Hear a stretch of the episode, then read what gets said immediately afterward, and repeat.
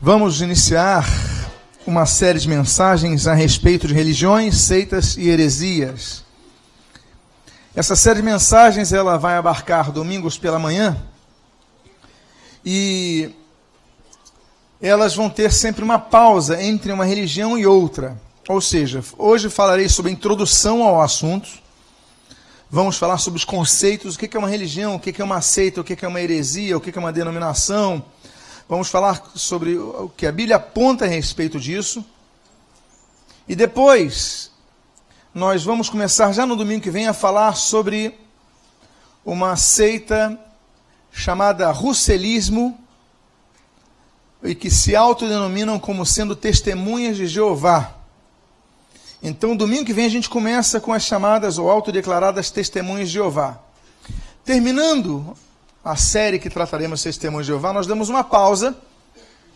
Aí depois dessa pausa voltamos com uma segunda religião, uma segunda seita.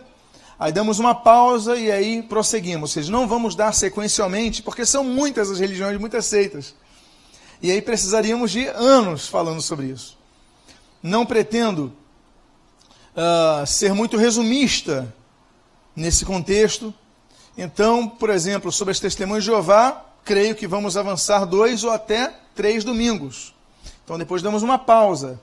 Depois nós vamos falar talvez do Adventismo, talvez do catolicismo romano, talvez de alguma das religiões orientais, do esoterismo, do espiritismo. São muitos os estudos que temos a dar. E eu lembro a vocês duas questões. E aqui estou na introdução da introdução da série. Primeiro, traga sempre a sua Bíblia. Porque a Bíblia é a nossa base e regra de fé e conduta. Tudo é, que será a nossa base, toda a nossa base, ela se pautará com a Bíblia aberta. Então traga a sua Bíblia para que você confira na própria Bíblia o que havemos de tratar. Ele começa dizendo: estando preparados para responder a todo aquele que vos pedir razão da esperança que é em vós. Em primeiro lugar, a Bíblia então nos orienta a nós estarmos preparados para responder a respeito de nossa fé. Como nós podemos estar preparados para responder a respeito da nossa fé se nós não conhecemos o que a Bíblia fala a respeito da nossa fé?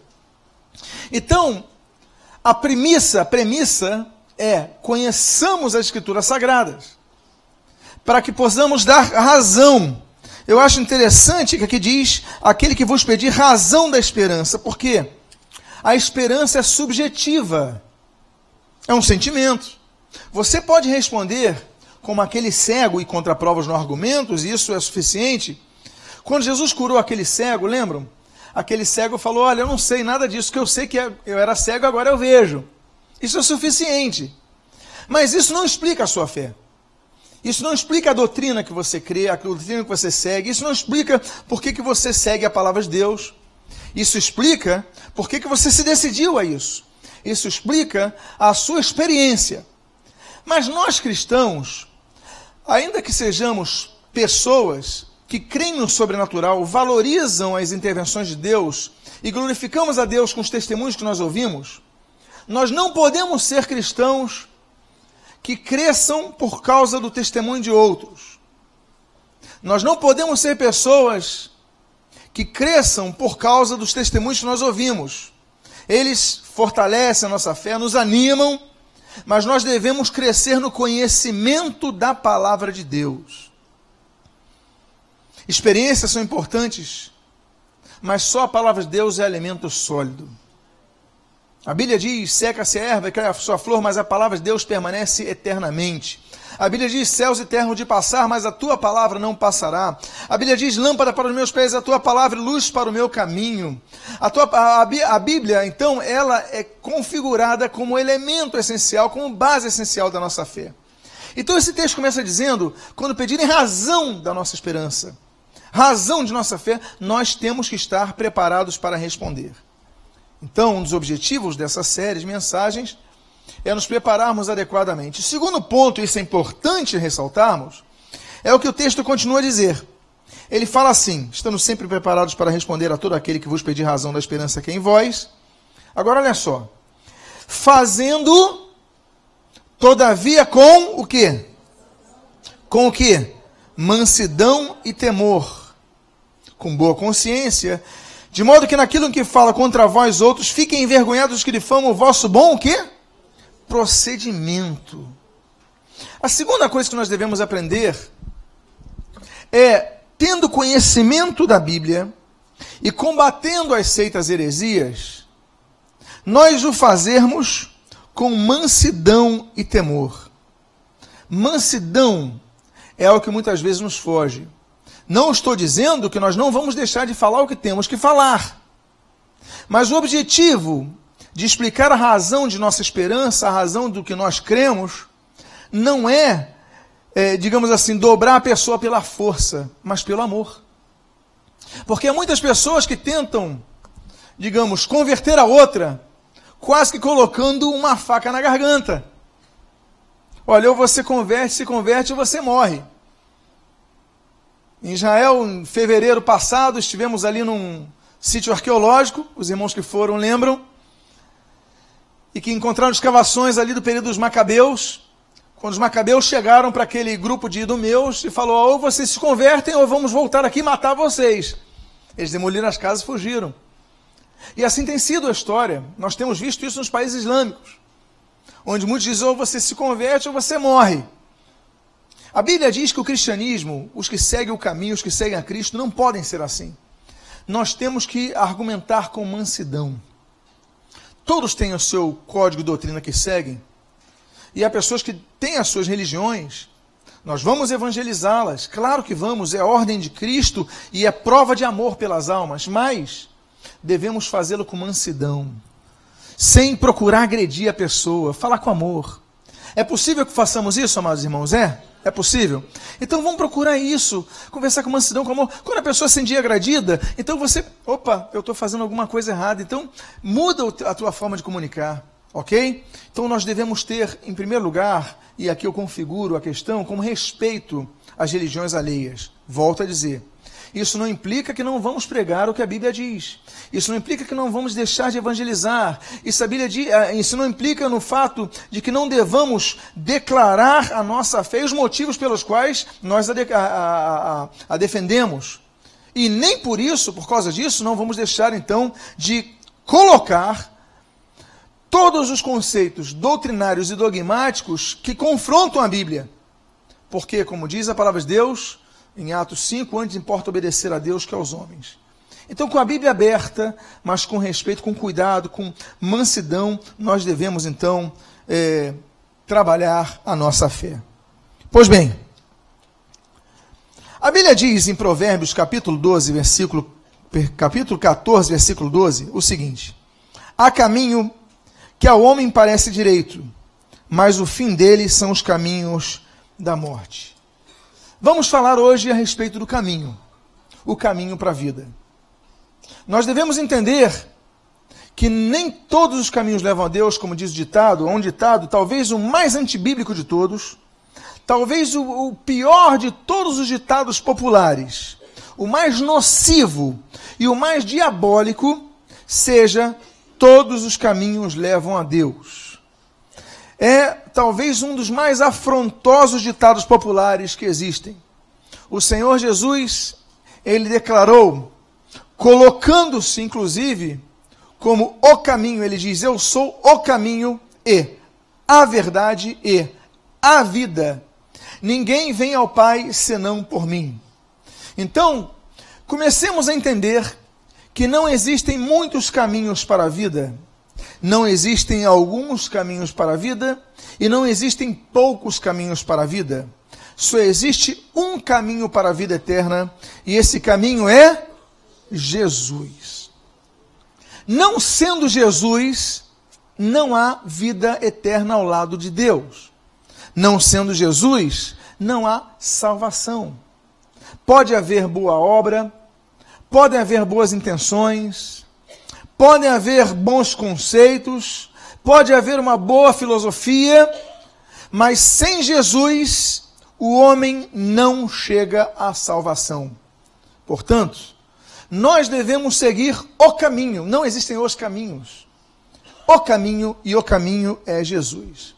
Falaremos sobre isso porque hoje explicaremos as características fundamentais de uma seita e as quatro bases dessa, que caracterizam a seita.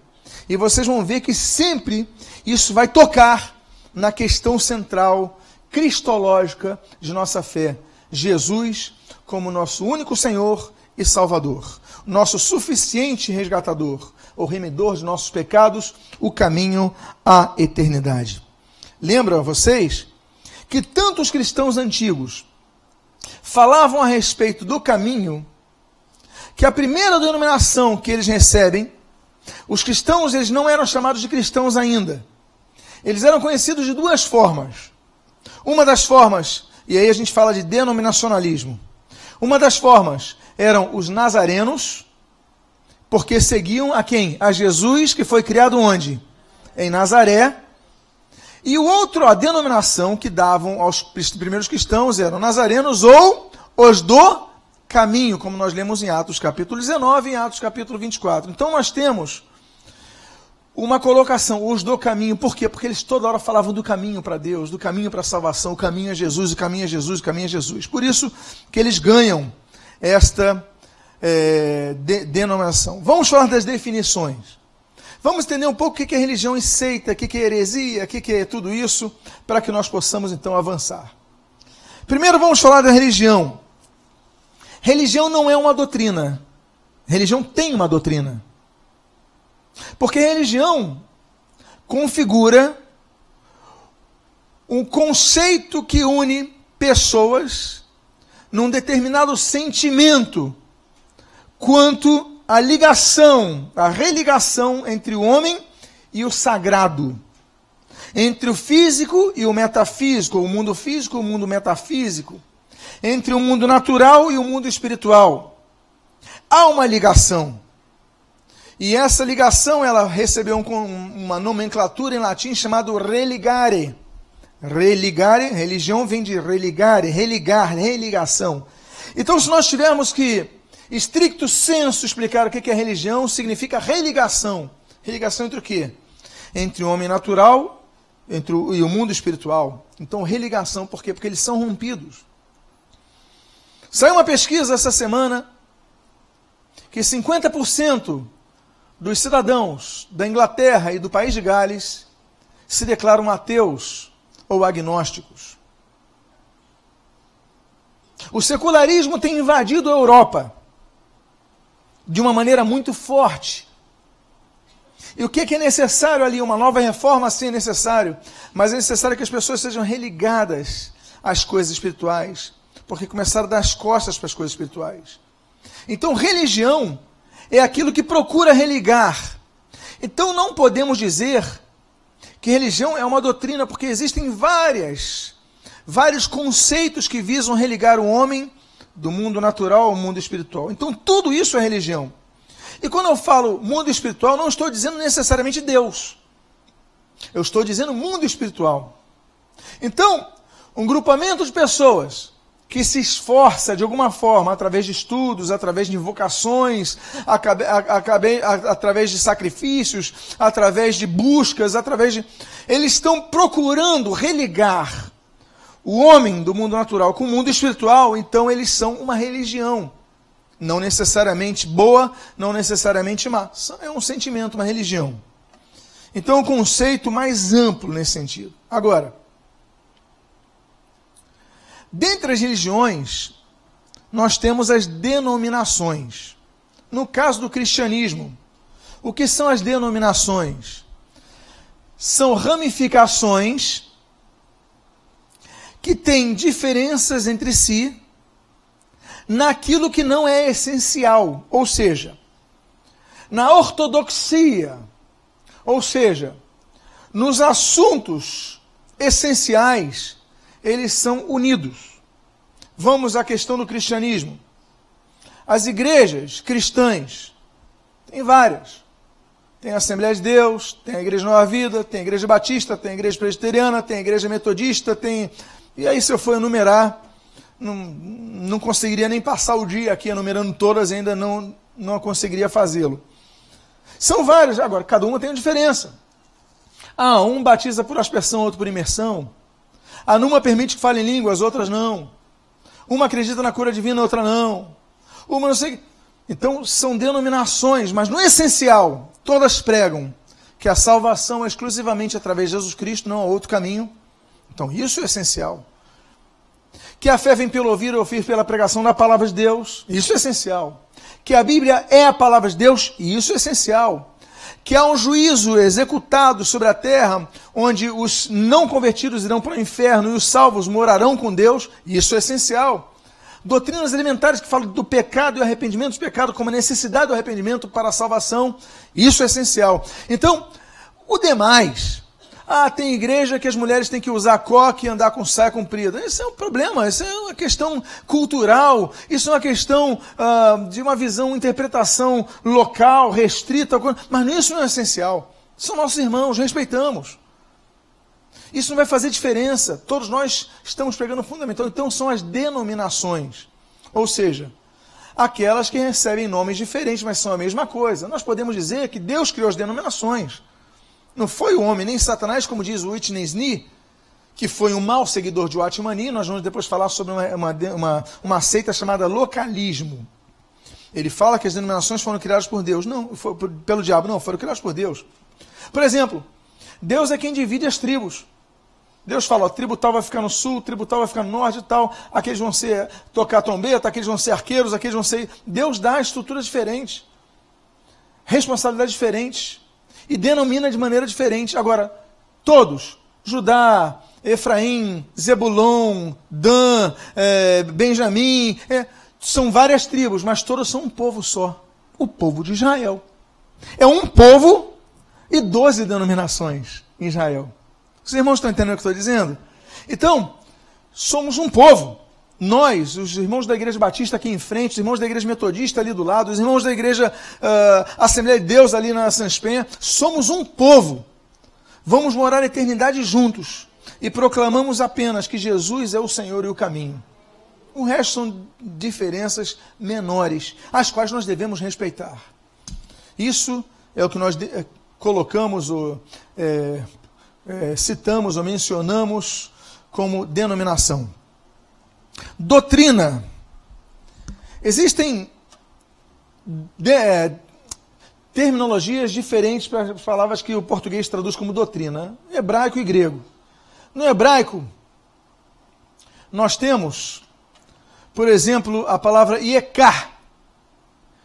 Ieká significa aquilo que é transmitido. Então, no conceito hebraico, do judeu, do hebreu, do israelita, doutrina é aquilo que é recebido, é o ensino recebido. Então, o texto está tá colocando aí duas palavras em uma tradução. Então, aí nós temos Provérbios 4,2, porque vos dou boa doutrina, não deixeis o meu ensino. Ele está falando: olha, eu estou dando esse ensino, então não deixe esse ensino. Mantenha esse ensino firme. É o ensinamento. Então, doutrinar no conceito hebraico é esse. No conceito grego, nós temos duas palavras. Nós temos didáscalos e didaquê. As duas são a mesma base. Vem da didascalia, o ensinar. O professor em grego é didá, didáscalos. Então, aquele que ensina. Daí vem a palavra didática. Ok? Didáscalos, didática, didático, ensinar. Escrevi um livro recentemente chamado Fides Querens Intellectum, Protestantismo e Educação, e ali eu falo sobre o pai da didática moderna, que é Comênio, João Amós Comênios, Jan Amos Komensky. E o Comênio ele fala muito sobre a questão da didática. Ele fala naquela época da, da sua região da Boêmia e da região do, da Alemanha, e ele esteve na Suécia, esteve na Inglaterra também. Ele fala: o problema não são os alunos, o problema de muitos alunos não terem conhecimento são os professores que não sabem instruir, professores que não leem, professores que não recebem bem. Olha, isso daí, eu estou falando de comênio. Ele está falando que professor que recebe mal, ele não vai poder se dedicar ao estudo. Ele vai ter outras atribuições, então ele vai afetar os seus alunos. Estou falando do século XVI, XVII, estou falando daquele contexto. Então nós temos que entender o papel do didáscalo, o papel do mestre, o papel do professor. Doutrina e ensinamento. Então toda religião tem uma doutrina. Toda religião tem um ensinamento. E toda denominação também tem a sua doutrina. Então nós podemos falar naquele exemplo que eu citei anteriormente, das doutrinas essenciais e das doutrinas subsequentes, complementares, é, edificatórias, que são as doutrinas que alicerçam outros conhecimentos que não os essenciais. Volto a dizer, o único caminho para a salvação, Jesus Cristo, a perdição eterna, a salvação eterna, etc, etc. A Bíblia como a palavra de Deus, etc, etc. Pois bem, a Bíblia fala sobre três tipos de doutrina. A primeira delas, nós podemos enxergar nesse texto de Tito, capítulo 2, o versículo 9 no versículo 10. O texto diz assim: Quanto aos servos, que sejam em tudo obedientes ao seu Senhor, dando-lhe motivo de satisfação. Não sejam respondões, não furtem. Pelo contrário, deem prova de toda a fidelidade, a fim de ornarem em todas as coisas a doutrina de a doutrina de Deus, nosso Salvador. Ele, tudo bem que aqui o contexto que Tito dá é o seguinte: olha, você tem que ser o melhor funcionário. Você trabalha no teu emprego, você não pode ser respondão. O chefe fala, você fica respondendo. Não pode. Ele fala, você, muito pelo contrário, tem que ser a pessoa mais exemplar. Né? Dê prova de toda a fidelidade. O pessoal vai falar contra o seu patrão, você vai falar bem dele. Só falar, vão falar mal do, do seu líder, você vai falar bem dele. Porque a Bíblia ensina isso. Temos que ser fiéis aos nossos os que nos lideram. Mas aqui, o que eu quero apontar é a terminologia que a Bíblia diz para a doutrina das três doutrinas. A doutrina de Deus.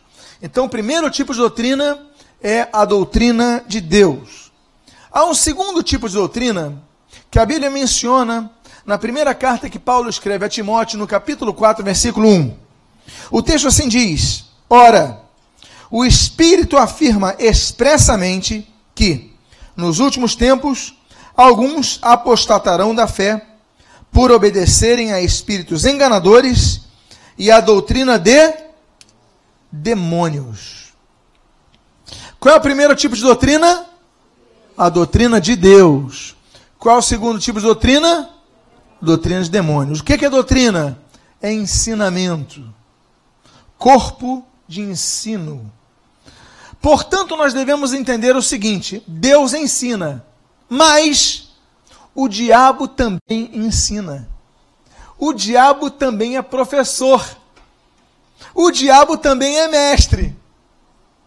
Porque ele ensina, a doutrina ensina de demônios. Eles ensinam, eles sugerem, eles insuflam, eles, eles, eles fazem com que a pessoa tome decisões a partir dos seus ensinamentos. Quando você liga a televisão hoje, você com certeza vai ouvir ensinamentos do diabo. São aqueles ensinamentos que confrontam claramente as escrituras sagradas. Ou você nunca percebeu isso na sua sociedade? Nunca percebeu isso ao ligar uma televisão? A gente vê filme daqui a pouco estão ensinando, estão tentando colocar uma coisa pela nossa goela para a gente aceitar aquilo. Porque são doutrinas de demônios. E a Bíblia diz nesse texto o seguinte: alguns apostatarão da fé por obedecerem a espíritos enganadores. Ou seja, o diabo usa pessoas em cujos espíritos estão demônios, espíritos enganadores do engano. A Bíblia fala da existência desses espíritos. Você está lendo. E essas pessoas vão ensinar a doutrina dos demônios. Então, poxa, eu estou vendo uma série ali sobre presidente americano. A segunda temporada foi totalmente dedicada a tentar empurrar pela garganta a questão do homossexualismo. Mas é uma força que eles tentam fazer com que a gente aceite. Agora, nós que temos a palavra de Deus, nós não aceitamos. Sabemos que isso é uma afronta a Deus. Sabemos que isso bate diretamente, frontalmente, ah, es, é, escancaradamente, se me permite um termo mais popular, contra o que a palavra de Deus diz a respeito. Agora, os ensinos dos demônios estão enganando a muitos. E por isso a Bíblia diz que o pior não são eles, mas diz assim: alguns nos últimos tempos apostatarão da fé, ou seja, está afetando aqueles que um dia tiveram fé. Pessoas que se dizem cristãs hoje estão pensando como as pessoas que estão no mundo, não são diferentes, não têm luz. Dizem-se cristãos, mas não são cristãos porque apostataram da fé por aceitar esse tipo de doutrina. Há um terceiro tipo de doutrina. Você pode repetir o primeiro tipo de doutrina? Qual é o segundo tipo de doutrina? E o terceiro tipo de doutrina é o que nós lemos em Mateus, capítulo número 5, versículo número 9. Este povo honra-me com os lábios, mas o seu coração está longe de mim. Em vão me adoram, ensinando doutrinas que são preceitos de homens.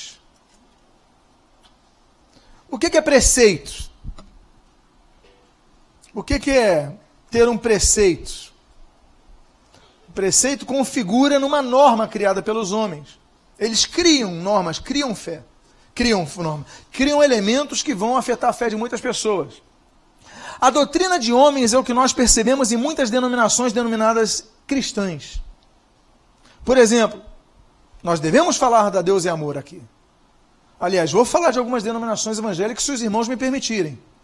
Se os irmãos não se opuserem. Mas uma vez eu recebi uma Bíblia, eu tenho ela, que no final da Bíblia, com o mesmo papel da Bíblia, tem ali as regras código para o membro da Deus é Amor. Porque eu lembro que a gente passava por eles e não cumprimentava a gente. Se dá bom dia, eles viram o rosto. É, mas nós somos irmãos. Não é por nós sermos da mesma de, de igreja diferente, nós vamos virar o rosto, são nossos irmãos. Aí não vira o rosto para ninguém, vai. Não. Por quê? Vou, volto a dizer, uma coisa é religião, outra coisa é seita. Vamos falar mais sobre isso. Já vou entrar em seitas agora. Mas o fato é que nós vamos falar, aí estava lá, mulher, Mulher não pode se vestir de vermelho. Mulher não pode andar a cavalo. Mulher não pode nada. Estou resumindo aqui o que eu li. Nada. Homem não pode usar short. Homem não pode jogar futebol. Eu te pergunto, onde está isso na Bíblia? As religiões, elas são pródigas em inventarem pecados elas gostam de inventar pecado, onde não existe. Pecado é, é real? É real. Pecado faz separação entre Deus e homem? Faz.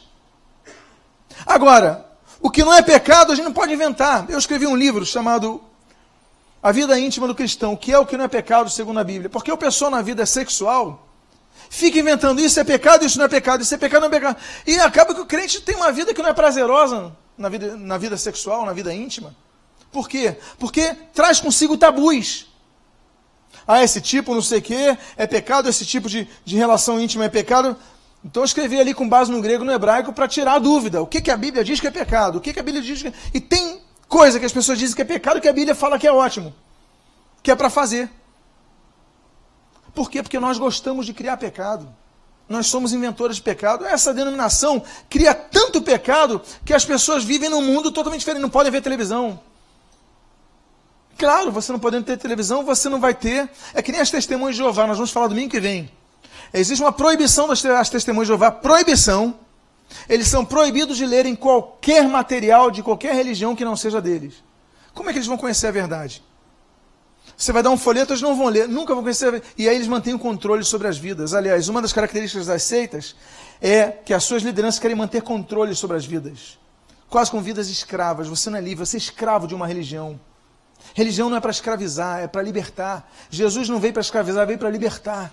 E há denominações ditas evangélicas que estão acorrentando pessoas, pessoas estão presas, não são livres. Pastores não podem ser questionados, vamos falar sobre isso. Várias rela eh, relação de várias questões caracterizam seita, nós vamos abrir os olhos nesta manhã.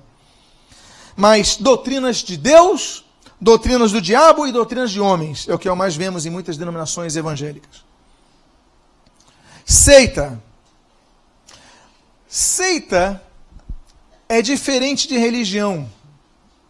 Seita vem do grego secta, que como nós entendemos, o português nos diz que significa o quê? Seta. Aquilo que sai de algo para outra direção. O que é seita?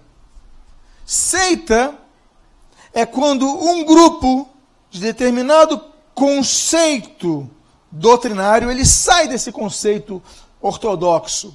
Ele sai com uma seta, isso é uma seita.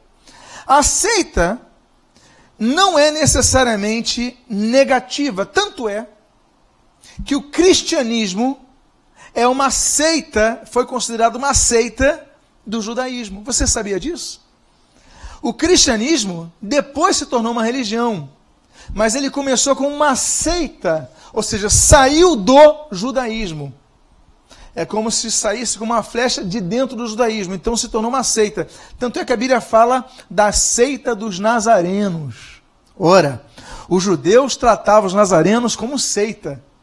Então, os nazarenos somos nós. Então, seita, essencialmente, não é algo negativo. Ainda que, posteriormente, tenha se tornado uma marca negativa. E quando nós falamos de seita, nós não podemos dizer, então, por exemplo, que o budismo é uma seita. Por que, que nós não podemos dizer que o budismo é uma seita? Porque ela não saiu do cristianismo. Nós não podemos dizer que a legião da boa vontade, não, eu, eu, eu diria porque é uma mescla, mas nós não podemos dizer, por exemplo, que uh, as religiões afro-brasileiras são seitas, porque elas não saíram do cristianismo, elas adotaram elementos do cristianismo. Nós não podemos dizer que a Seixonoye é uma seita, porque não saiu, não foi uma seta do cristianismo.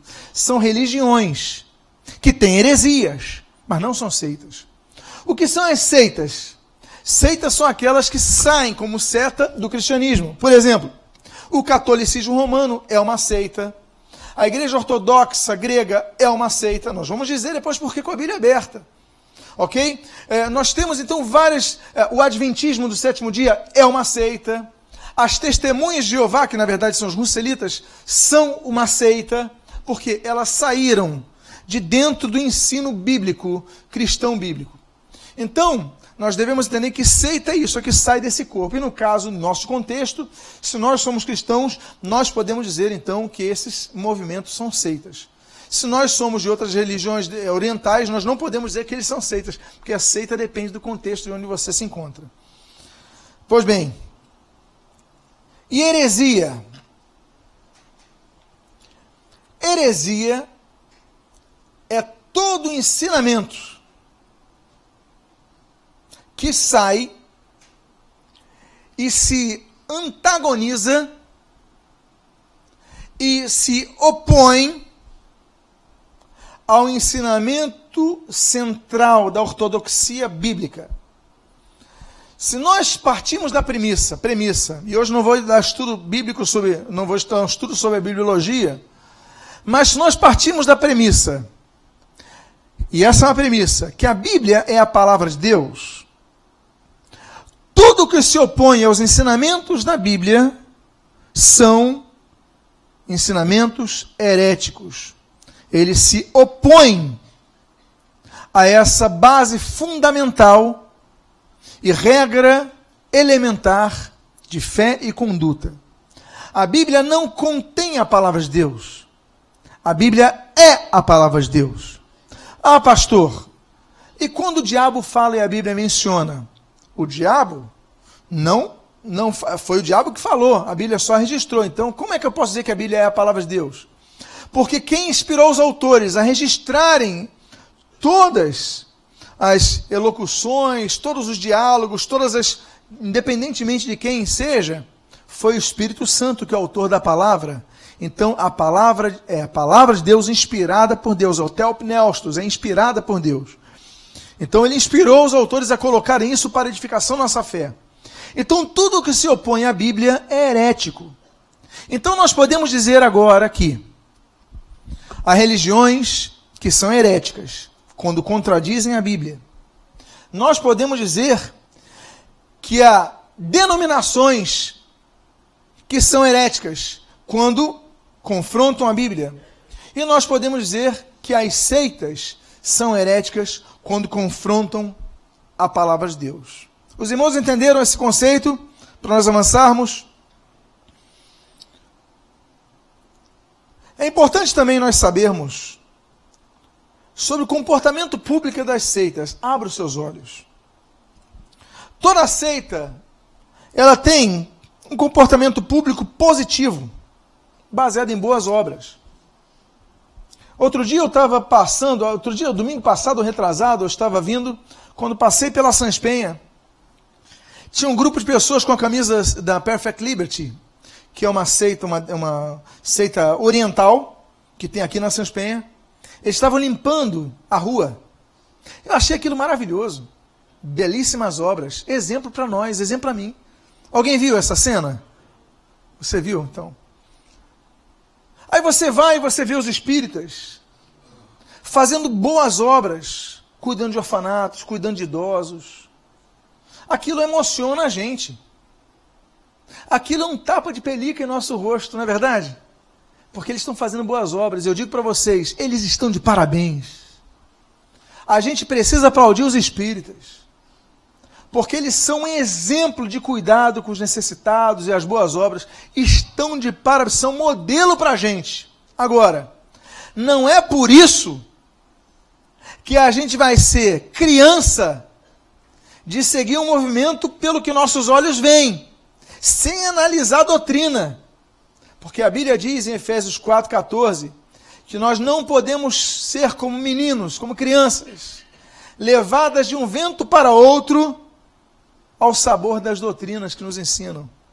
Nós temos que sempre olhar na Bíblia para ver se o que estão ensinando está em favor da palavra de Deus. Então, fique atento, abre os olhos. O que é bom, imitemos. Agora, nunca nos separando da Bíblia aberta. Amém, queridos? A segunda coisa que nós devemos notar, além disso daí, o valor ético, é o seguinte: eles sempre, geralmente, as seitas, elas sempre utilizam parte das escrituras para justificar a sua. Então você fala, não, eles citam Jesus. A legião da boa vontade, se você passar por qualquer uma delas, vai ter uma imagem de quem? Que representa quem? Aí você falou, são cristãos. Você passa aqui a três quadras ou duas quadras, você vê Centro Espírita Ramatiz, aí está lá, cristão. Aí você vê, então são cristãos. Fique atento. Toda seita, ela utiliza parte das escrituras sagradas, até os espíritas utilizam palavras de Jesus. É claro que eles contradizem todo o outro e várias das palavras de Jesus, mas algumas eles pegam e recitam tanto que vocês falam, isso daí são evangélicos. E você cai porque você não vai verificar nas escrituras sagradas. O Senhor Jesus, ele foi claro, taxativo e direto. Quando ele falou em Mateus capítulo 22, versículo 29, errais não conhecendo as escrituras e nem o poder de Deus. O nosso erro se configura no fato de que nós aceitamos as coisas sem verificar as escrituras sagradas. E aí nós erramos. Verifique as escrituras sagradas. Pois bem, a Bíblia diz e esse é um elemento fundamental, um texto fundamental que você deve guardar em seu coração. A Bíblia diz em Gálatas, capítulo 1, versículo 6 e versículo 8. Admira-me que estejais passando tão depressa daquele que vos chamou na graça de Cristo para outro evangelho, o qual não é outro senão o que há que há alguns que vos perturbam e querem perverter o evangelho de Cristo. Mas, olha só o que ele vai dizer. Ainda que nós, ou mesmo um anjo vindo do céu, vos pregue evangelho que vá além do que vos temos pregado, seja anátema, seja amaldiçoado. Uma das características da seita é a inquestionabilidade do seu líder. O líder falou, todo mundo é obrigado a entender que foi como se fosse Deus falando. Deus fala através dos líderes? Fala. Claro que fala. Mas existe o componente humano. Deus pode falar através de mim. Mas eu posso falar coisas que eu queira. E aí Deus não fala nada, ele se cala mas a verbalização é feita. Portanto, eu posso ser questionado. Qualquer líder cristão pode ser questionado. Vocês lembram Aquela bronca, o pessoal fala muito de Pedro, Pedro, Pedro. Você lembra aquela bronca que Pedro recebe de Paulo? Gálatas 2, o contexto ali de Atos 15. Dá até pena de Pedro. Paulo chama Pedro de hipócrita na frente de todo mundo. Tu é um hipócrita. Peraí, Pedro, um dos colunas da igreja, mas ele foi repreendido por Paulo. Porque mereceu, porque era um hipócrita. Porque Pedro foi hipócrita. Agia de uma forma quando os judeus não estavam perto, agia de uma forma com os gentios, quando os judeus estavam perto, agia de outra forma. Ou seja, duas caras. E Paulo fala sobre isso e está registrado na sua Bíblia. Então, fique muito atento contra esses profetas, contra esses pastores, contra. Por quê? Porque é perigoso. Pois bem, Paulo fala, ainda que nós mesmos, Paulo se inclui, ou mesmo anjo descendo do céu pregar o evangelho, amaldiçoa, seja anátema. Não aceite. Paulo antevia que isso, e aí nós já falamos, mas eu vou reler o texto, que muitos seriam afetados por causa das seitas. O texto diz assim, 1 Timóteo 4, de 1 a 2. Ora, o Espírito afirma expressamente, imediatamente, que nos últimos tempos alguns apostatarão da fé, vão largar o Evangelho, por obedecerem a espíritos enganadores e a ensinos demônios, pela hipocrisia dos que falam mentiras e que têm cauterizada a própria consciência. Então, Paulo fala que há ensinos mentirosos. Há pessoas com más intenções, inclusive pregando a Cristo. Pessoas mentirosas, que estão enganando pessoas. Aí muitos apostatam da fé. E aí, ele recomenda algo que é uma orientação para todos nós. Ele recomenda o seguinte, em 2 Coríntios 13, 5. Examinai-vos a vós mesmos se estáis realmente na fé. Provai-vos a vós mesmos. Nós devemos sempre verificar como nós estamos. A gente, antes da viagem, verifica se o pneu está calibrado, não é isso? A gente todo dia tem que verificar se nós estamos firmes na fé. Se não estivermos, pedir perdão a Deus, renovação em Deus e vamos à palavra de Deus nos fortalecer. Porque a palavra de Deus nos fortalece. Quais são as principais características de uma seita. Quem aqui gosta de matemática? Levante a mão. Gosta de matemática? Tão poucos. Eu acho que eu estou contando cinco aqui, seis. Quantos aqui assumidamente não gostam de matemática? Honestamente, seja honesto. Ok. Pois bem. Mas para nós entendermos seita, nós temos que aprender quatro funções matemáticas. Vamos reaprendê-las? Nós começamos com a adição. A primeira característica de uma seita é a adição. Acontece quando um grupo adiciona algo à Bíblia. A Bíblia não é suficiente, então eles têm que acrescentar alguma coisa à Bíblia. Então, adição é a primeira característica de uma seita. Por exemplo, nós temos os adventistas do sétimo dia. A base doutrinária deles se pauta nas declarações de Ellen Gold White. Ellen White, a profetisa, chamada profetisa dos adventistas do sétimo dia, as declarações dela são uma outra base. Qualquer dúvida, vá às declarações de Ellen Gold White, ou seja, acrescenta algo. Nós nunca falamos, valeu Bispo Roberto Macares, fundador da Nova Vida. Nunca vamos falar isso. Claro, tem conceitos, tem ensinamentos preciosos, mas não se compara à palavra de Deus. Nós temos os romanistas. Os romanistas, eles têm as bulas papais, as encíclicas papais, as declarações dogmáticas papais. Então, o Papa falou, eles obedecem, ainda que, na maioria dos casos, sejam grandes hipócritas porque só obedece o que convém. Então, por exemplo, há muitas mulheres que dizem: Não, eu sou católica, eu obedeço ao Papa, respeito ao Papa, mas tomam pílulas anticoncepcionais. Ora, se o Papa declarou que as mulheres não podem tomar pílula anticoncepcional, que o método é hum, engravidou, engravidou. Então, se ela está tomando, está desobedecendo frontalmente o Papa. Ou seja, está contrário ao seu líder. Ou seja, não é católica praticante coisa nenhuma. É uma hipócrita. Se é para obedecer, obedeça.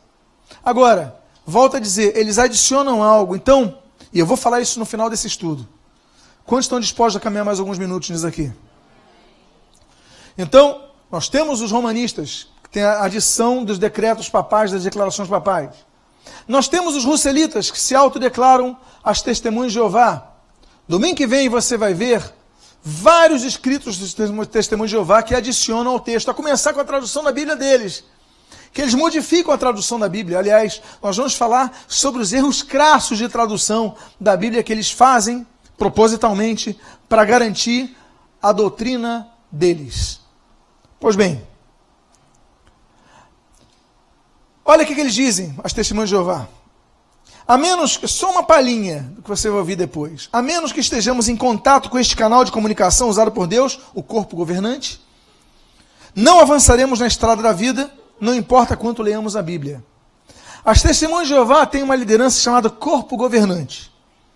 Hoje, o corpo governante é composto de sete pessoas, esse número variável. Hoje são sete os que estão vivos. Então eles dizem o seguinte: não adianta quando você lê a Bíblia, se você não aceitar o que o corpo governante diz. Não adianta. É a mesma coisa que a Igreja Católica Romana falava até 1950, esse período, 1963, quando o Concílio Vaticano II. A Igreja Católica Romana, através de declarações papais, dizia que as pessoas não podiam ler a Bíblia sem que ela fosse interpretada pelo clero. As pessoas então eram dependentes do clero. E a grande luta do protestantismo foi: leia a Bíblia. A Bíblia, durante séculos, era apenas escrita em latim. E nos púlpitos, quem é antes da época de 1963, era pregada em que idioma? Em latim. E o padre ainda pregava de costas. Quem já viu isso? Alguns de vocês já viram isso. A Bíblia não era comunicada, não era pregada. E os reformadores, eles fizeram tudo para que a Bíblia fosse pregada no vernáculo, para que o povo conhecesse. Lutero traduziu a Bíblia para o alemão, Ian Hus traduziu a Bíblia para o boêmio, uh, Wycliffe traduziu a Bíblia para o inglês, e nós temos aí grandes tradutores, homens e mulheres. Então, não pode interpretação em igreja. Eles vão mudar isso só no século XX. Até lá, não permitia. Quando você era pego com uma Bíblia, você levava uma surra. Meu pai, quando se converteu, meu pai é do interior de Portugal, Nes Pereira de Sinfãs, ele se converteu em Lisboa, depois se firmou ali no Porto, e no final de semana ele voltou com uma Bíblia para a casa do pai dele. O pai dele não recebeu, chamou o padre, o padre chamou lá o, eu acho que era o chefe de bombeiros, deram uma surra no meu pai e queimaram a Bíblia. Por quê? Porque é um perigo ter a Bíblia. Porque conhecereis a verdade, a verdade vos libertará. O domínio da religião, a religião é tão má que ela quer te dominar. Ela quer te manter escravo nas suas garras. Jesus veio para romper com a religiosidade, para romper com esse domínio de homens contra homens. Então, meus amados, temos que estar atentos. Qual é a primeira fórmula matemática que nós aprendemos hoje? Estão um pouco dispostos a andar um pouquinho mais na matemática? Então vamos à segunda forma. Subtração. Hoje é dia de aula de matemática aqui. É quando o grupo tira algo de Jesus. Ele subtrai algo de Jesus. Por exemplo, a legião da boa vontade, volta a dizer, a legião, deixa eu beber água aqui. A legião A legião da boa vontade. Então a legião, ela diz que Jesus veio num corpo fluídico. Ele tirou o fato de Jesus veio como um homem carnal, venceu, tinha carne, tinha corpo, foi tentado, foi no corpo fluídico, tirou algo de Jesus. Os russelitas dizem, os testemunhos de Jeová dizem que Jesus era o arcanjo Miguel. Você sabia que as testemunhas de Jeová dizem que Jesus e o arcanjo Miguel são a mesma pessoa? Jesus é um anjo, Jesus não é Deus. Jesus é anjo. Dizem as testemunhas de Jeová. Vamos falar sobre isso no domingo que vem. Eles tiram a divindade de Jesus. Os espíritas dizem que Jesus foi um grande médium. Eles elogiam Jesus foi um grande mestre. Jesus foi o profeta do amor. Eles só elogiam. Mas se você for extrair o suco, você fala, mas Jesus foi Deus? Não. Jesus foi um espírito iluminado. Eles falam até choram. Tão bonito que falam de Jesus, mas na essência, eles tiram o fato de Jesus é Deus.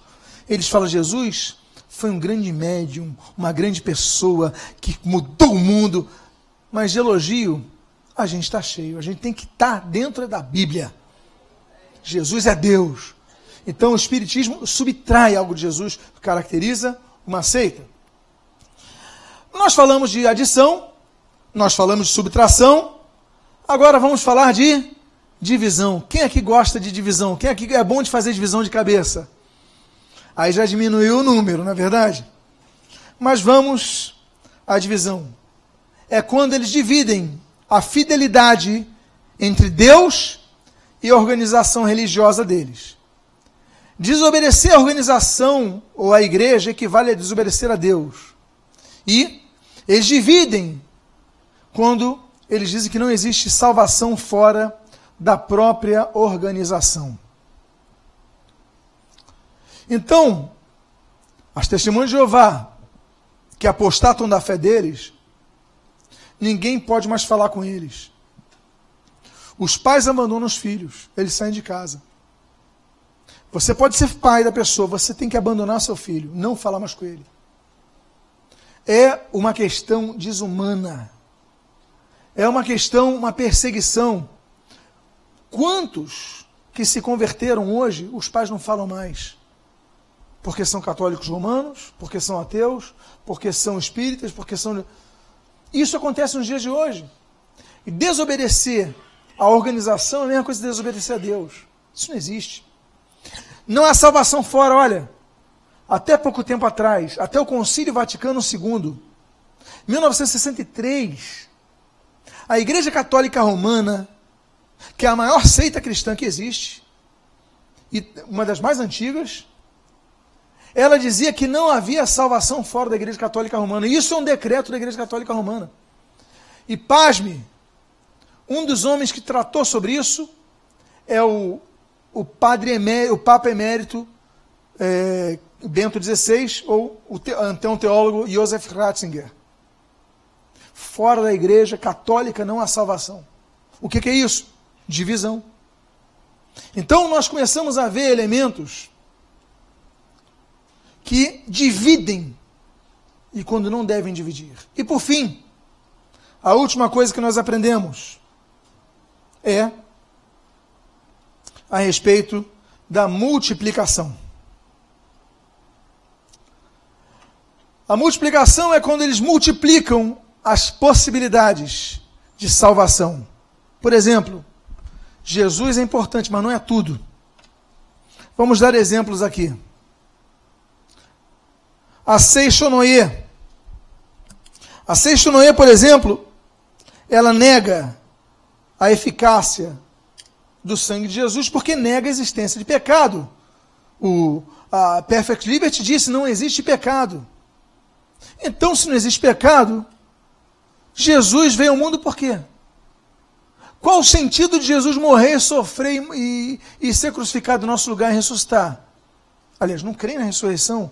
Então, o que, que eles fazem? Eles multiplicam as possibilidades nas boas obras. Aí tem o jorei, faz jorei para você se edificar. Aí o budismo lá procura nirvana. Aí, então vão criando várias, vários contextos que vão multiplicando as possibilidades de salvação.